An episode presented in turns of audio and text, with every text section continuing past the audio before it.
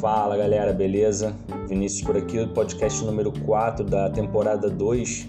Vamos responder a seguinte pergunta: Fale sobre remanejamento de práticos. Bom, isso está na norma 12, né? A DPC tem total autoridade é, para poder fazer qualquer tipo de remanejamento. Normalmente ela usa uma dois itens, né? É, criação ou extinção de ZP e necessidade do serviço. Então, se você está criando uma ZP nova, o que é muito difícil, mas enfim, acontece, você vai ter que criar novos práticos lá e a partir daí você vai ter que ou abre concurso ou você pega práticos de onde a necessidade está baixa, né?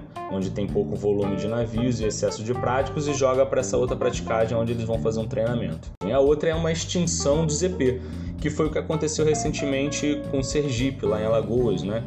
O, a praticagem estava com um navio a cada duas semanas, algo nesse sentido. Ela tinha movimentação de embarcações offshore, sendo que com a como tem uma norma, né, que que embarcações até X de arqueação, não precisa prático com comandante brasileiro, não precisa de prático, etc.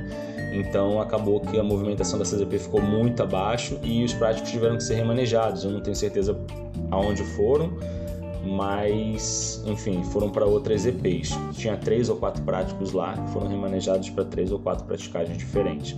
E necessidade de serviço, né?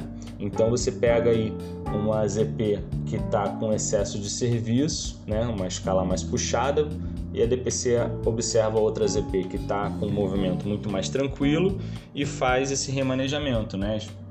Deve, deve ter um processo dentro disso aí que eu não, não conheço e ele vai chegar lá, vai solicitar lá meia dúzia de práticos lá para suprir a necessidade da outra ZP e fazer esse tipo de remanejamento. Quando você faz esse remanejamento, tá, galera?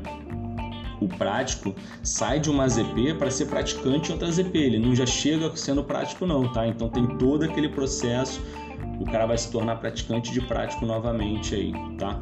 Então tudo é baseado no critério da DPC.